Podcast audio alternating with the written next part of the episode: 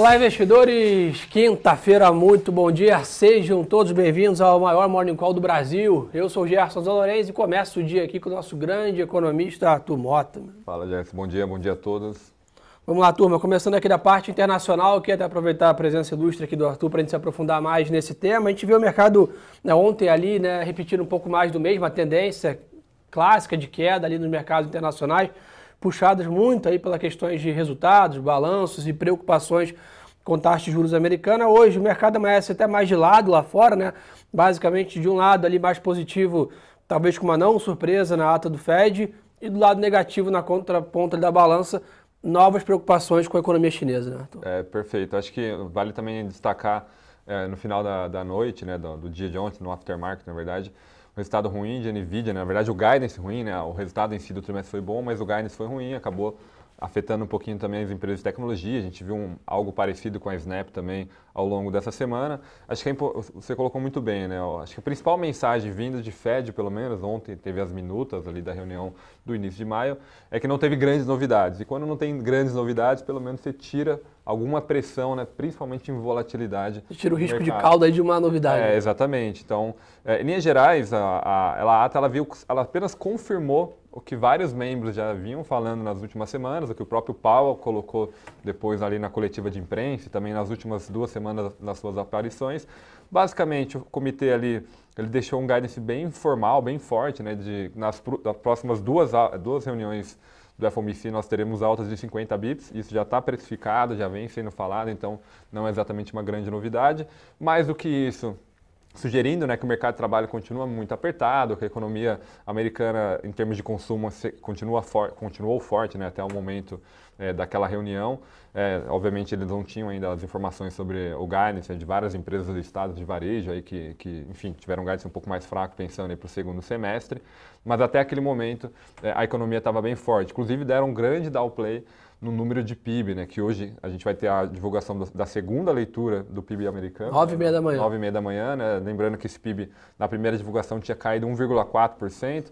Deve ter uma, uma sutil revisão para menos 1,3%, então está mais ou menos ali muito próximo. Até na próxima revisão do Fed, de boa parcela do mercado, aquele número negativo, ele esconde digamos assim, algumas nuances, tá? Uma boa parcela desse resultado negativo de atividade de PIB é puxado por importação e consumo de estoques. Tá? Importação acaba entrando de forma negativa na contabilidade desse número, mas uma importação forte ela reflete uma demanda doméstica forte. A mesma coisa para consumo de estoque. Ela entra negativa na contabilidade do PIB, mas um consumo de estoque também sugere uma demanda doméstica forte. Então, apesar do número em si ter um, um sinal negativo, em termos de, de consumo e de demanda, foram muito fortes. E mais do que isso, acho que do ponto de vista de redução do balanço do Fed, tô, é, basicamente só confirmou que já tinha sido divulgado, né? um processo aí de três meses, começando, começando em 47,5 bi, chegando até 95 bi após três meses, iniciando ali no primeiro dia de junho, não foi exatamente uma grande novidade. Então, de novo, por não ter adicionado... O famoso nem... no news, good news. Né? Exatamente, acho que esse é o principal, a principal razão. Ao longo das próximas semanas teremos aí mais membros falando, mas vai ser um pouco difícil agora você adicionar ali um grau de tensão a mais é, dado que eles, digamos assim, estabilizaram um patamar rock, né, mas não tem grandes aí, incentivos ou grandes dados. Vai reduzindo um grau de especulação ali, né, de Exato. derivativos, principalmente de certezas, Exato. né, acho que é um bom ponto. Isso é importante.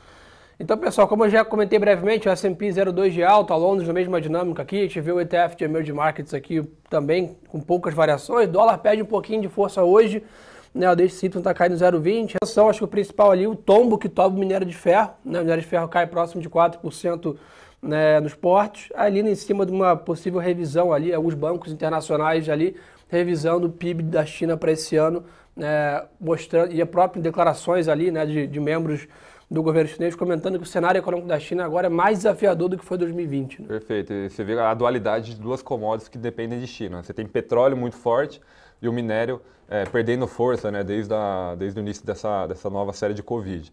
Acho que é, é menos o lado da demanda que está importando ali e mais Sim. o lado da oferta. No petróleo, por mais que a demanda esteja arrefecendo com China, cresceram menos, o lado da oferta está muito apertado. Colapsou com a Rússia. Exato. E, e, e, ontem, por exemplo, a gente teve o ministro de Relações Exteriores da Arábia Saudita, principal exportador global, sugerindo que eles não vão fazer nada além do que já tem planejado em termos de adição de oferta, né, em relação àquele plano ali de 400 é, mil barris dia é, que a OPEP já está operando desde agosto do ano passado e mesmo assim não tem conseguido cumprir nessa margem. Então, do lado da oferta, parece que não tem nenhuma salvaguarda, por isso que o petróleo continua muito resiliente nesse patamar, e, obviamente por conta Sim. de Rússia, né, nesse 110. Já o caso do minério de ferro, é, não tem exatamente um problema de oferta, como o caso do, do petróleo. Você tem um lado da demanda mais fraco, embora alguns, alguns dirigentes ali tentando né, convencer o mercado que algum estímulo mais forte vai vir à frente.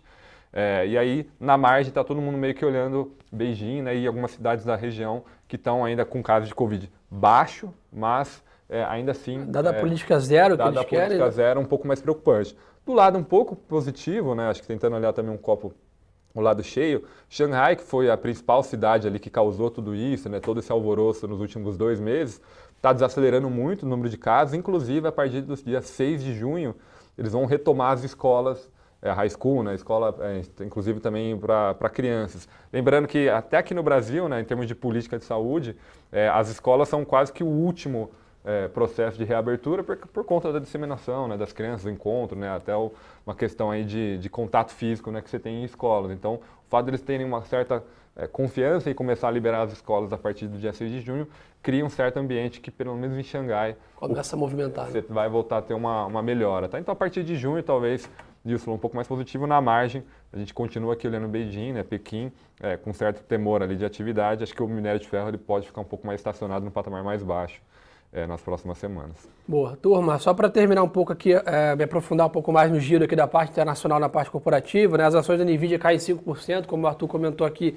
nesse guide, nessa frente, aí vem trazendo outras ações, por exemplo, a Nutanix, né, que é uma empresa par da NVIDIA, está caindo 30%, né? ou seja, quando é a principal player do setor, dá um guidance negativo, né? as demais ali, né, pares também acabam sofrendo esse movimento de sell-off, então a gente viu o Snapchat caindo 45% ali nos últimos dias, ou seja, a gente ainda está sofrendo um pouco o impacto não só da temporada de balanço, no varejo, por exemplo, e tal, mas como guidance para os próximos trimestres das empresas de tecnologia. Então isso impacta bastante. A gente está vendo também as ações da Apple hoje caem 1% é, aqui hoje, dado, né? A Apple informou ontem que vai aumentar né, o preço hora por trabalhador para 22 dólares aqui, dado o mercado de trabalho mais apertado. Ou seja, as empresas também estão tendo que se adaptar e alguma na margem elevar os seus custos, né, dado esse cenário também da economia americana. Né? Perfeito, é, vai levar de 20 dólares para 22, né? parece pequeno em número absoluto, mas em percentual é 10% praticamente. Né? Isso aí tem sido é, um guidance dado pra, por várias outras empresas. De novo, quando a gente olha dados de mercado de trabalho americano, inclusive hoje às 9h30 tem mais um deles, né, aquele tradicional pedido de seguro-desemprego né, toda quinta-feira, deu uma acelerada na margem, está né, tá num patamar um pouquinho mais alto, é, mas ainda assim, quando a gente olha o dado agregado do mercado de trabalho, é, existem muitas vagas abertas ainda por trabalhador né, desempregado. A gente, tá, a gente trata basicamente duas vagas para cada trabalhador desempregado, que é um mercado muito aquecido. Né? Inclusive, Sim. Um dos desafios do FED, inclusive é, escrito na própria ata ontem, é tentar trazer essa demanda, aí, esse número de vagas abertas um pouco mais para baixo, para você, digamos assim, diminuir um pouco até o, o poder de barganha. Essa pressão. Né? A pressão salarial, que a, a Apple acaba sendo um grande pivô, até pelo tamanho da empresa. Né? E... Acho que é importante explicar isso, né? que é até uma dinâmica bem inversa do Brasil. Né? Você percebe lá, você sobra vagas, né? as empresas meio que competem né? para ter o trabalhador ali dentro da sua operação, mas isso basicamente cria uma pressão né, de salários favorável né, ao trabalhador e desfavorável à companhia nesse momento. Né? Perfeito. Chama atenção também aqui os papéis do Twitter subindo 6% no pré-market lá fora, né? O Elon Musk se comprometeu aí a injetar mais 6,25 bi de dólares em capital né, para fazer essa operação da, da, o takeover aqui da compra. E um ponto importante também que ele né, se comprometeu em documento da SEC que ele não vai utilizar né, as ações da Tesla como garantia para tomar um empréstimo para comprar o Twitter. Ou seja, a gente vai criar uma, uma operação de alavancagem, né, buyout aqui dessa dessa operação. Então ainda tem muito, uma operação desse tamanho, com certeza ainda vai ter muita coisa para rolar, mas essa notícia, esse news flow aqui é positivo. Arthur, um ponto importante aí, né? Havia expectativa, concretizou, né? O Banco Central da Rússia cortou né, em 300 base points, aí, em 3% a taxa básica de juros durante a reunião. E além disso, deixou em aberto a porta para novos cortes dessa magnitude, né? Perfeito. E aí já conecto com a pergunta aqui né, que o pessoal mandou sobre o que vem circulando também do risco de calote da, da Rússia à sua dívida. Né? Pois é, acho que essa semana também está sendo bem vocal nesse sentido, né, que ela tinha alguns vencimentos que tinham que fazer ao governo americano. Na Europa também ainda continua uma discussão muito forte né, de, da Rússia poder fazer os pagamentos, fazer, a, na verdade, a Europa fazer pagamento à Rússia é, em moeda, né, em rublo, ou outra moeda em relação à oferta de gás, né, de energia, que é o principal tema. Acho que, a, a despeito né, da Rússia estar tá conseguindo reduzir os juros, porque a moeda, né, o rublo, tem apreciado muito, é bom lembrar que essa apreciação ela tem sido uhum. meio de curso forçado. Né? A gente tem visto várias medidas, sobretudo de contenção de fluxo de capital, que acabam suavizando esse movimento. É um pouco artificial, justamente porque eles querem é, reduzir a pressão inflacionária que essa desvalorização expressiva tem, a fuga de capital e todo o sistema aí, todo o que a guerra tem causado para a Rússia, tá? Acho que em linhas gerais é sempre bom, é importante olhar, acho que afeta mais a economia europeia do que o restante do mundo, apesar de ser um país emergente, né? Sempre tem algum efeito contágio, mas em linhas gerais aqui está para o nosso lado a gente acaba olhando um pouco menos, dado a, a o poder de contágio. Acho que só para não deixar passar na, na parte internacional, é, hoje, às, às 13 horas, né, uma hora da tarde, a gente tem a Lionel Brainard, que é a, a atual vice-chair ali do Fed, ela vai falar no, na House americana, ali na Câmara. Tá? Ontem ela tinha uma aparição às 13h20, mas era uma abertura né, de uma cerimônia de formatura, então ela não teve muito espaço para falar de política monetária. Talvez, eventualmente, hoje ela tenha um pouco mais de espaço e ela é um membro, importante para a gente acompanhar. Boa, pessoal, um ponto importante também que a gente sempre comenta, tá? O Bitcoin segue ali mostrando uma leve queda hoje, 29 mil dólares. Acho que a gente vem né, conversando bastante sobre isso aqui. Né? A cripto deve ficar nesses patamares aqui por um tempo, se consolidando, esperando né, essa realocação de portfólio, dado esse novo cenário de juros americanos passar. Então, até que isso aconteça, a gente não está vendo nenhum driver aqui para ver uma grande retomada do mercado, não só de criptos, né, do mercado de ativos de risco em geral, né, dado essa reprecificação aqui é, de juros americanos. Reforçando então, só para a gente ir para o Brasil, 9 e meia da manhã, PIB dos Estados Unidos, pedido de seguro-desemprego, uma, da, uma e meia da tarde, Mano. uma hora da tarde, como o Arthur comentou, bom para monitorar também. E 10 e meia da noite temos dados aqui do setor industrial na China, mas aí já vai refletir para o overnight Perfeito. amanhã. Vamos para o Brasil aqui trocar uma ideia com a turma? Bora. Vamos lá, noticiário aqui, a gente está vendo né, a Brasília aqui um pouco mais no holofote agora, né? Tivemos aí ontem à noite a aprovação na Câmara dos deputados aqui o projeto que limita aí o SMS em 17%, né, para bens de, de, energia, vamos dizer assim, gás natural ali, e etc. O texto vai para o Senado agora, porém os jornais aí comentam que a perspectiva é de barrar né, essa, essa votação no Senado, que retoma cada vez mais aqui discussões de preço de gasolina, diesel e companhia. Perfeito. Acho que esse é o grande tema do momento. Né? Foi aprovado ali de forma até expressiva na Câmara, de 403 votos contra apenas 10 contrários. Né? Então você teve até, inclusive, apoio da oposição, né? um projeto bem amplo, desde custo de energia de combustível, energia elétrica mesmo, telecomunicações, é um custo expressivo até, porque é uma renúncia fiscal e uhum. principalmente uma renúncia fiscal dos estados, né, que mais recebem, dos demais entes federativos. E não da União, né? E não da União, né? Você tem várias estimativas, né? Você chega entre 53 bi até 70 bi, é, para poder tentar passar um pouco mais fácil, porque o Senado tem uma certa sensibilidade maior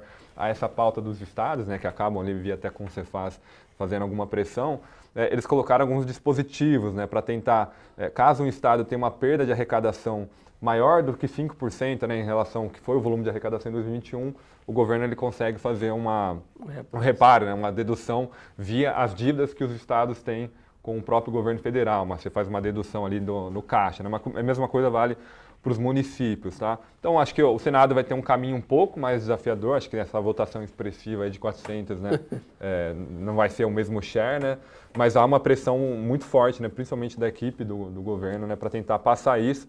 E, de novo, tem não só o impacto expressivo do ponto de vista fiscal, de novo, entre 53 a 70 bi, mas de inflação também. A gente estima aqui quase 140 bips de revisão de inflação de, PC, de PCA, né? Você reduz, né, basicamente um on-off ali é, o nível desses principais itens, tá? Só que ele tem um efeito meio que gangorra, né? Você reduz as estimativas de 2022, mas sobe de 2024. E por que sobe de 2024? Porque no ano passado, em dezembro, a STF já tinha votado ali uma medida né, para redução dos ICMS, limitação a partir de 2024. Então você já tinha contabilizado na conta de mercado que a partir de 2024 você teria uma redução. Sim. Como essa redução está sendo passada para agora, você tem um efeito gangorra. Ele não é integral, não, não era dessa mesma intensidade, né? você acaba caindo mais 2022 do que de fato vai subir um pouco as expectativas de 2024, mas de fato esse movimento ele existe.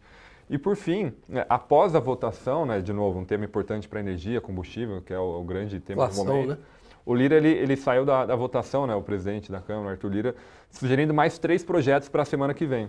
Então, o primeiro dele é para rediscutir aí, até de forma é, sem quebrar contratos, segundo ali nas palavras dele, os aumentos já dados pela ANEEL de 20% né, no custo de energia é, elétrica. Outro, outro PL ali que ele quer colocar em discussão, 3677, é para aumentar a transparência das regras de composição é, do preço da Petrobras, né, que hoje Cada um tem meio que uma conta, né? Você tem traders fazendo uma conta. Tem um spread ajustado, spread tem, Exato. Cada um tem ali, mas eles querem tentar aumentar um pouco a transparência e, por fim, é, uma PL, colocar uma PL na mesa para que em momentos que, que a gente tenha né, bandeiras tarifárias vermelhas, roxa, preta, as mais altas possíveis, você não tenha nenhum tipo de tributo sendo cobrado, né, a bandeira seja mais alta. Então você tem ali uma sinalização muito forte que a preocupação com o custo de energia, seja combustível, energia elétrica, ela é muito grande dentro da, do Congresso. É, na verdade, todo o discurso aqui é para tentar conter aí essa, esse transbordo aqui dessa, desse impacto na matriz energética de custo chegar né, na, na, ponta ali